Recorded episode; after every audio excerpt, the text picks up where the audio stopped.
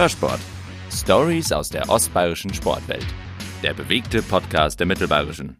Der größte Traum eines Sportlers ist doch die Teilnahme an Olympischen Spielen oder an einer Weltmeisterschaft. Monika Karsch ist Stammgast bei internationalen Wettkämpfen und räumt dort regelmäßig Medaillen ab. Warum sie trotzdem nicht die Aufmerksamkeit bekommt, die andere Sportler genießen dürfen, das wollen wir gemeinsam heute in Hörsport diskutieren. Herzlich willkommen, mein Name ist Evi Reiter. Hörsport wird präsentiert von Volvo Autohaus Bauer. Wir konzentrieren uns auf das, was uns überzeugt und das, was wir am besten können. Auf Volvo. Monika Karsch ist bei mir. Herzlich willkommen. Hallo. Monika, wir müssen zunächst erstmal aufklären, in welcher Sportart du eigentlich tätig bist. Ja, ich mache Pistolenschießen. Äh, ich schieße Luftpistole und vor allem Sportpistole. Beides ist olympisch. Ähm, ganz neu wird in Tokio sein, dass auch noch eine Mixdisziplin mit dazu kommt. Und also theoretisch mache ich quasi drei Disziplinen. Was bedeutet denn Leistungssport im Schießsport? Ich gehe nicht jeden Tag laufen, aber ich gehe jeden Tag trainieren, meistens sogar ähm, zweimal und manchmal dreimal am Tag. Und leider ist es so, dass wir total oft wirklich unterschätzt werden und keiner weiß, was dahinter steckt. Und also so generell, glaube ich, kann man sagen, alles, was so ähm, Leistungssport ist, ähm, im Bereich äh, olympische Disziplinen Nationalmannschaft ist wirklich so, dass das ein Volltime-Job ist. Also ähm, man trainiert äh, in seiner Hauptsportart, also ich trainiere in meiner Hauptsportart am meisten. Ähm, das ist auch am aufwendigsten, weil ich da, wenn ich jetzt mal am Schießstand bin, so circa drei Stunden auf jeden Fall beschäftigt bin. Mhm. Ähm, wenn ein Trainer dabei ist, mal irgendwie intensiver ein bisschen was arbeiten will, dann kann das auch gern mal länger dauern. Und ähm, das ist körperlich anstrengend, aber vor allem halt auch für den Kopf sehr anstrengend. Und man kann dann eigentlich nicht eine Stunde Pause machen und dann gleich die zweite Einheit hinterher machen, sondern man braucht dann echt einfach ein bisschen Pause, bis der Kopf sich wieder erholt hat und man dann wieder auf dem höchsten Niveau sich so konzentrieren kann. Dazu kommt natürlich die körperliche Fitness. Also ich habe angefangen ähm, 2015, ein Jahr vor den Olympischen Spielen, wirklich ähm, das war mehr ein Experiment, dass wir richtig mit Krafttraining angefangen haben, also richtig Langhanteltraining, auch mal auf Maximalkraft. Das haben wir auch schön in Ruhe aufgebaut. Ähm, ich mache das da im RFZ, da bin ich echt ideal betreut, habe immer jemanden, der da beim Training dabei ist und der schaut, ähm, den Trainingsplan anpasst und ich würde sagen, dass das wirklich auch schon auf einem relativ hohen Niveau ist. Auch dort ist es so, dass es nicht entscheidend ist, wie viel Kilo ich beim Bankdrücken machen kann. Mhm. Ähm, das ist am Ende nicht ein leistungsbestimmender Faktor, das wäre viel zu einfach, sondern das ist im Endeffekt wie so ein ja, ein Baustein oder es sind viele, viele Bausteine, die irgendwie zusammengehören müssen. Man muss dann auch experimentieren und aufpassen, dass man nicht von dem einen zu viel macht und von dem anderen zu wenig und dass das wirklich immer zusammenpasst und dass das eine nicht von dem anderen leidet, sondern dass es eigentlich voneinander profitiert. Und das ist so ein bisschen die Kunst, dass man den Trainingsplan so ausschmückt, dass die einzelnen Komponenten sich gegenseitig unterstützen und einen nach vorne bringen. Genau, dann gehört nur ein bisschen ähm, Ausdauertraining dazu. Ich gehe eigentlich ganz gern schwimmen. Mhm. Ähm, aus Zeitgründen gehe ich auch eher mal laufen, weil es einfach äh, leichter ist unterzubringen. Genau. Auch da ist es so, auch kein leistungsbestimmender Faktor. Ich muss jetzt keine Marathonzeit hinlegen können, kann ich auch überhaupt nicht. Ich bin echt eine langsame Läuferin. Es geht tatsächlich eher darum, dass ich das tue und dass ich einfach äh, eine Grundfitness habe. Genau, dann mache ich ja noch Live-Kinetik. Mhm, ja, auch das schon ist seit, den Kopf dann quasi. Genau, mache ich ja auch schon seit vielen Jahren und ich mache es immer noch und bin immer noch begeistert. Ähm, genau, dann habe ich noch eine Psychologin, mit der ich wirklich viel zusammenarbeite. Ähm, Mai, da könnte ich ganz viele Sachen das, erzählen. Äh, hört sich wirklich nach einem Fulltime-Job an. Auf was kommt es denn an beim Schießen? Wie muss ich mir das vorstellen, wenn ich da am Schießstand stehe? Aufrechter Rücken, man muss, du sprichst an, ja auch Kraft mitbringen. Was sind da so die wichtigen Komponenten am Körper? Also die Kraft ist auf jeden Fall ein wichtiger Faktor. Vor allem, wir halten ja die Pistole, die wiegt ungefähr ein Kilo am ausgestreckten Arm. Bei dem Duell darf man die fünf Schuss lang nicht absetzen. Man muss die immer so rauf und runter führen. Ähm, das ist, wenn man jetzt keine Kraft hat, wirklich wahnsinnig anstrengend. Ich würde das jetzt gar nicht mehr so beschreiben, weil ich einfach jetzt so viel Krafttraining gemacht habe, dass das für mich überhaupt keine Hürde mehr ist. Also an der Kraftkomponente, ich könnte gefühlt stundenlang schießen, ohne dass mir die Kraft ausgeht. Und genau das ist ja eigentlich das Ziel vom Krafttraining. Und das ist uns echt gut gelungen. Jetzt dieses Jahr wieder sehr, sehr gut. Man merkt es dann immer im Frühjahr, wenn man wieder richtig anfängt mit Duellschießen zum Beispiel, dass es wirklich anstrengend ist. Aber ja, die spezielle Kondition, die kommt dann und dann passt es schon. Also auf jeden Fall Kraft, natürlich im Arm, äh, Rücken, Bauch. Ähm, und dann ist es die Konzentration. Ähm, und da es eine technische Sportart ist, macht man natürlich ganz viel Techniktraining. Man hat ganz viele technische Abläufe, die man hintereinander möglichst optimal ausführen muss. Und eben die Konzentration, das immer wieder machen zu können. Und genau das ist so die Herausforderung von unserem Sport, dass man einen Ablauf immer wieder wiederholen kann. Und zwar immer wieder möglichst so präzise, dass am Ende ein Zehner rauskommt und sich immer wieder zu motivieren, nicht nur zu motivieren, sondern selber Mittel zu entdecken, sich da manchmal auszutricksen, manchmal zu überlisten, mit seinen Gedanken umzugehen, dass man immer wieder tatsächlich den einzelnen Schussablauf auf den Punkt bringt. Oh und Gott, ich würde wahnsinnig werden. Das hört sich irgendwie schon ein bisschen nach Psycho an. Ja, und im idealen Zustand ist es wirklich so, ähm, jeder kennt es, dass man dass ganz viele Gedanken ja einen ganzen Tag reinkommen und man ja auch immer viele Entscheidungen treffen muss. Und die Gedanken kommen einem natürlich auch im Training und im Wettkampf rein. Und das kann man gar nicht aufhalten. Das ist einfach so, die kommen rein und da muss man die in Bruchteil von Sekunden entweder bewerten und ablegen oder stoppen oder damit umgehen oder sie mitnehmen, dass sie einem helfen. Und im Idealzustand ist es so, dass man wie in so einer kleinen Welt ist, ähm, die Gedanken zwar reinkommen, die einen begleiten und man im Endeffekt ähm, in seiner Gedankenwelt seine technischen Abläufe, die man ja gut trainiert hat, immer wieder auf den Punkt bringt und man dann in so einem Schwebezustand äh, seine Leistung abruft. Okay. Also wenn man das so schafft, dann ist es wirklich ein ganz tolles Gefühl und das ist wie wenn einen das süchtig macht, dass man immer wieder dahin kommt. Und man versucht es natürlich im Training schon ganz oft zu schaffen. Im Endeffekt wie so ein Runners High ja, vielleicht, genau, oder? So ein, so ein Zustand, ja. den man sonst irgendwie auch nicht erreicht. Genau, also man verliert sich in seiner Aufgabe und andererseits muss man aber, man kann sich ja auch in seiner Aufgabe verlieren, indem man jetzt irgendwie ähm, hand, äh, handarbeitlich oder wenn man jetzt einen Kuchen backt und den schön verziert, dann verliert man sich ja manchmal auch in seiner Aufgabe. Das ist so ähnlich, nur dass man im Endeffekt ein ganz hohes Level haben muss an Konzentration, damit man quasi diese Höchstleistung bringen kann. Also das muss quasi noch mit dabei sein. Kann man sich das vorstellen? Ja, doch. Kann man sich vorstellen. Ich habe es leider noch nie erlebt. Wir haben es vorher schon angesprochen. Olympia nächstes Jahr ist ja schon im Juli Tokio und du sagst, ähm, ja, so im Frühjahr muss man erst wieder zu seiner alten Form finden. Ist es im Olympiajahr genauso oder geht man da über den Winter anders in die Aufgabe? Also im Endeffekt haben wir ja nach den Spielen eigentlich schon wieder angefangen, die nächsten Spiele vorzubereiten. Ich bin da mit dem Thomas echt super aufgestellt, der ja mein Trainer ist. Und er macht eigentlich meine Wettkampf- und Trainingsplanung.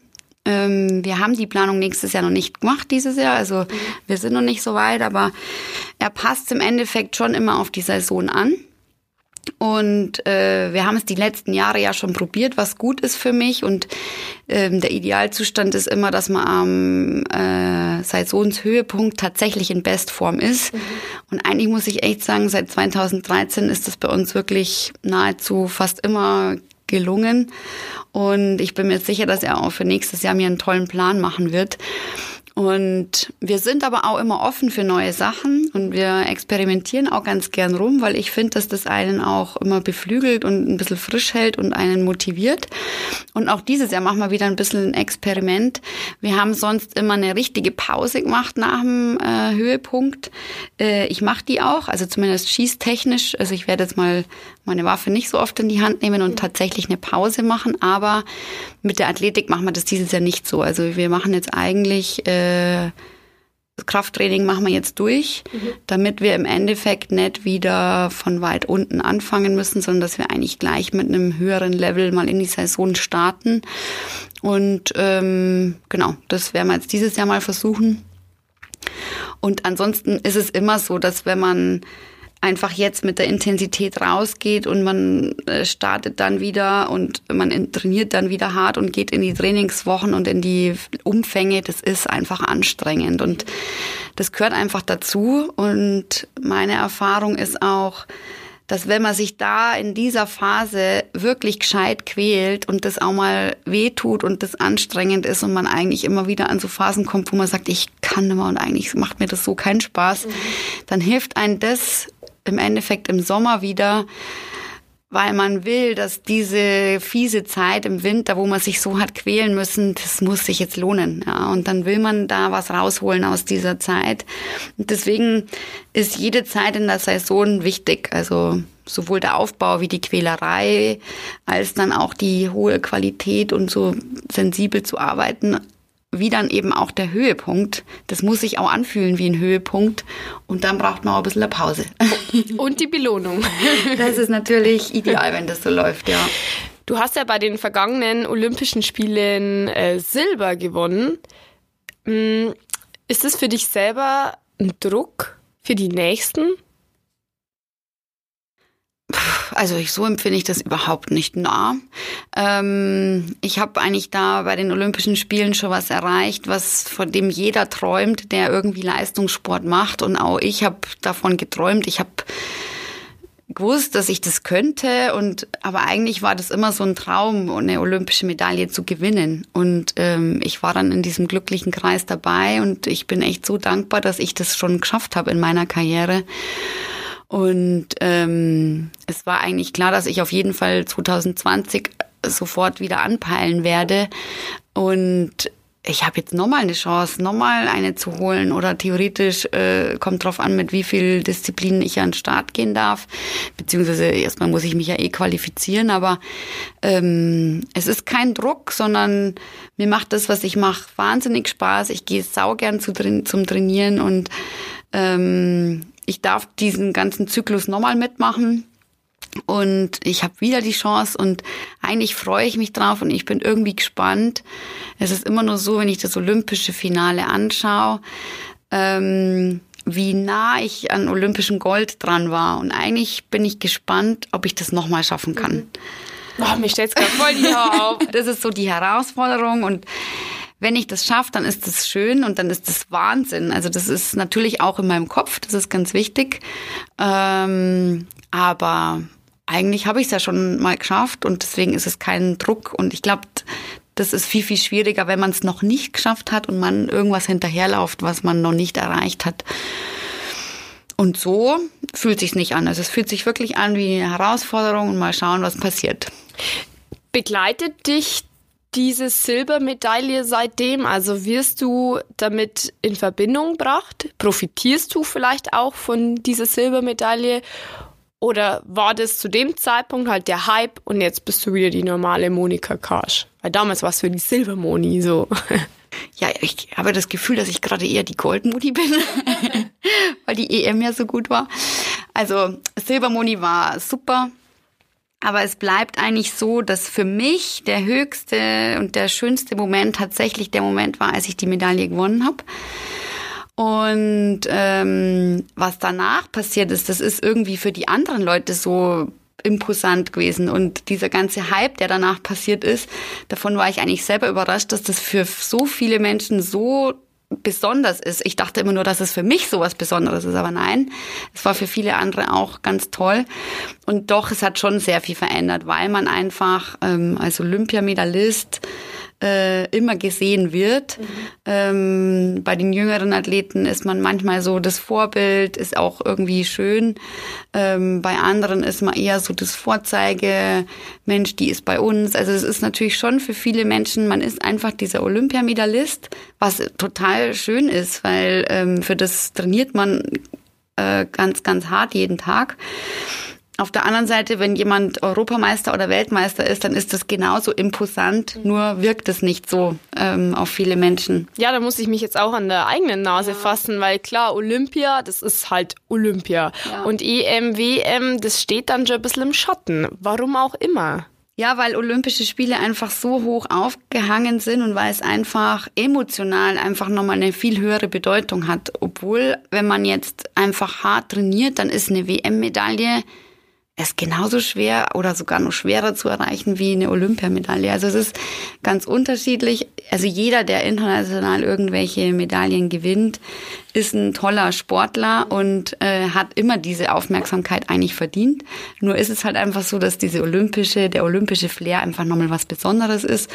Und ich muss ehrlich sagen, mir geht selber auch ein bisschen so. Ich nehme mich da nicht aus und ich kann das verstehen und ich nehme das schon wahr, dass sich seitdem einfach ein bisschen was verändert hat und ich nehme dieses Päckchen gern mit, weil es ist ja für mich auch immer nur was ganz Besonderes. Und nach dir ist eine Straße benannt.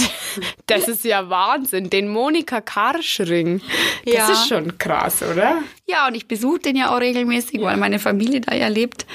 Und was ganz nett ist, meine Schwester baut jetzt im Monika Karschring ah, gerade ein Haus. Sehr das schön. ist schon fast fertig. Und es ist wirklich schön, das wachsen zu sehen. Also ähm, als sie mich gefragt haben, war die ja gerade erstmal ähm, in der, wie sagt man da, äh, Erschließung? Erschließung, genau richtig, danke.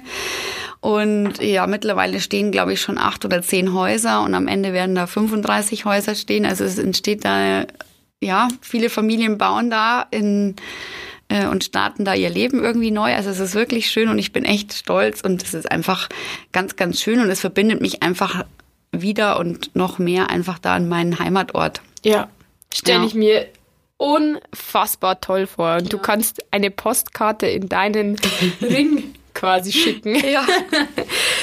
Mm, wir waren vorher schon mal ganz kurz bei der Aufmerksamkeit und auch bei den Olympischen Spielen, warum die vielleicht auch mehr Aufmerksamkeit generieren. Es liegt vielleicht schon auch ein bisschen an der Sportart, an dem Skisport. Klar, bei Olympia sind alle Sportarten im Fernsehen zu sehen, auf der ganzen Welt bei Weltmeisterschaften und Europameisterschaften geht es ja nur um den Schießsport dann und da muss man sich schon konkret dafür interessieren. Warum ist es deiner Meinung nach noch immer so schwierig, Zuschauer dafür zu begeistern? Also wir sind wirklich dabei, uns zu verändern. Das ist auch ganz wichtig, dass man da ein bisschen mit der Zeit geht. Also unser internationaler Verband ähm, versucht jährlich eigentlich noch irgendwelche Veränderungen zu machen, um das einfach für den Zuschauer attraktiver zu machen.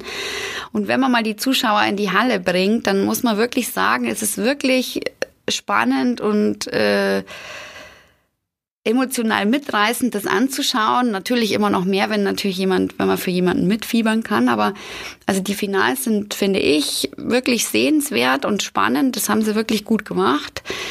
Allerdings ist es immer noch schwierig, ähm, zum Beispiel mit der Übertragung. Also wie die Kameras geführt werden, wie die Einblendungen ist, wie die Zwischenstände sind. Da merkt man einfach, dass das alles nur in den Kinderschuhen steckt mhm. und dass da wirklich nur viel passieren muss, dass man äh, einen Kommentator hat, der das auf Deutsch kommentiert, nicht nur auf Englisch, mhm. dass man vielleicht einen Co-Kommentator hat, der vielleicht noch ein paar Hintergründe zu den Sportlern weiß und erzählen kann. Das Ganze macht das Ganze ja wirklich spannend zum Anschauen. Ähm, ich denke, wir müssen uns da auf jeden Fall noch verbessern und ich denke, dass da auch die Athleten ein bisschen mit dazu gehören, dass die über ihre Kanäle und über ihr Netzwerk einfach versuchen, ähm, sich gut aufzustellen, ein bisschen was von sich preiszugeben, weil ich glaube, dann macht es dem Zuschauer mehr Spaß, wenn man mehr über jemanden weiß. Und ähm, ansonsten muss ich sagen, ich als Athletin freue mich immer, wenn wir Aufmerksamkeit kriegen. Ähm, ich bin auch immer gern dabei, äh, zu helfen und zu unterstützen. Und ansonsten muss ich sagen, leider ist das nicht so meine Baustelle, wie man unseren Sport populärer machen kann. Mhm. Ähm, zu Olympischen Spielen klappt das immer ganz gut, weil man da merkt, dass da wirklich Profis am Werk sind, die das wirklich auch gut aufbereiten. Und äh, man müsste eigentlich genau in diesem Takt hinterher weitermachen und genauso vielleicht das vorher vorbereiten. Also wir stehen ja jetzt vor den Olympischen Spielen und ähm, ja, man kann immer nur hoffen, dass es besser wird und dass man äh, das ein bisschen idealer macht und dass die Menschen einen besser kennen, bevor man zu Olympischen Spielen fährt und dass die dann das noch mehr verfolgen, wie es vielleicht vor ein paar Jahren war. Und ähm, ja, dass sowohl der Verband wie die Vereine, wie die Medien, die lokalen Medien das einfach äh, besser unterstützen und äh, auch diesen äh, dieses Feeling für das Schießen kriegen und wirklich sehen, dass es ganz spannend ist, weil ähm, der Mensch, der jetzt vom Schießen keine Ahnung hat, der wird daheim nichts davon erfahren, wenn er, wenn es nicht zu ihm ins Wohnzimmer getragen wird oder wenn es nirgendwo in der Zeitung steht oder es nicht im Radio und im Fernsehen kommt, dann ähm, ist das echt schwierig. Aber ich denke, wir arbeiten daran und ähm, ich bin mir auch sicher, dass da noch einiges zu verbessern gibt. Und auf der anderen Seite darf man sich auch nicht mit äh, Top-Sportarten vergleichen, weil das wird man nie schaffen, weil da nie so viel Geld im Hintergrund ist ähm, und bestimmt auch nicht das Interesse von der breiten Masse. Und wenn man sich jetzt nicht mit denen vergleicht, sondern vielleicht eher mit anderen Randsportarten, ähm, dann findet man da auch ein Mittel, wo man sagt, nee, das ist in Ordnung für uns und ähm, wir spielen nicht die erste Rolle, aber zumindest kennt man uns und man weiß zumindest vielleicht, was das ist. Und ähm, das ist eigentlich auch ganz schön zum Anschauen. Und es ist so als Fazit, es ist definitiv einfach noch mehr drinnen.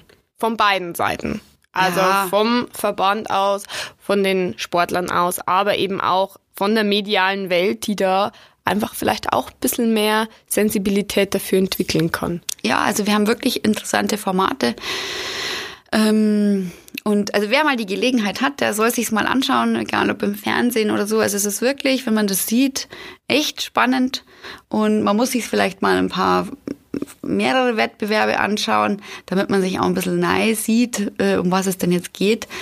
Und genau das ist dann die Aufgabe wieder von unserem Verband, dass man mehrere Wettkämpfe mal bringt. Ähm, weil wenn man nur alle drei Monate mal irgendwas sieht, dann weiß man wieder nicht, wie das funktioniert. Mhm. Und es gehört einfach auch dazu, dass man die Abläufe ein bisschen kennt und Genau, und im Moment sind es einfach noch viele Schützen, die sich dafür interessieren. Aber wir haben ja schon ziemlich viele Schützen in Deutschland. Wir sind ein großer Verband.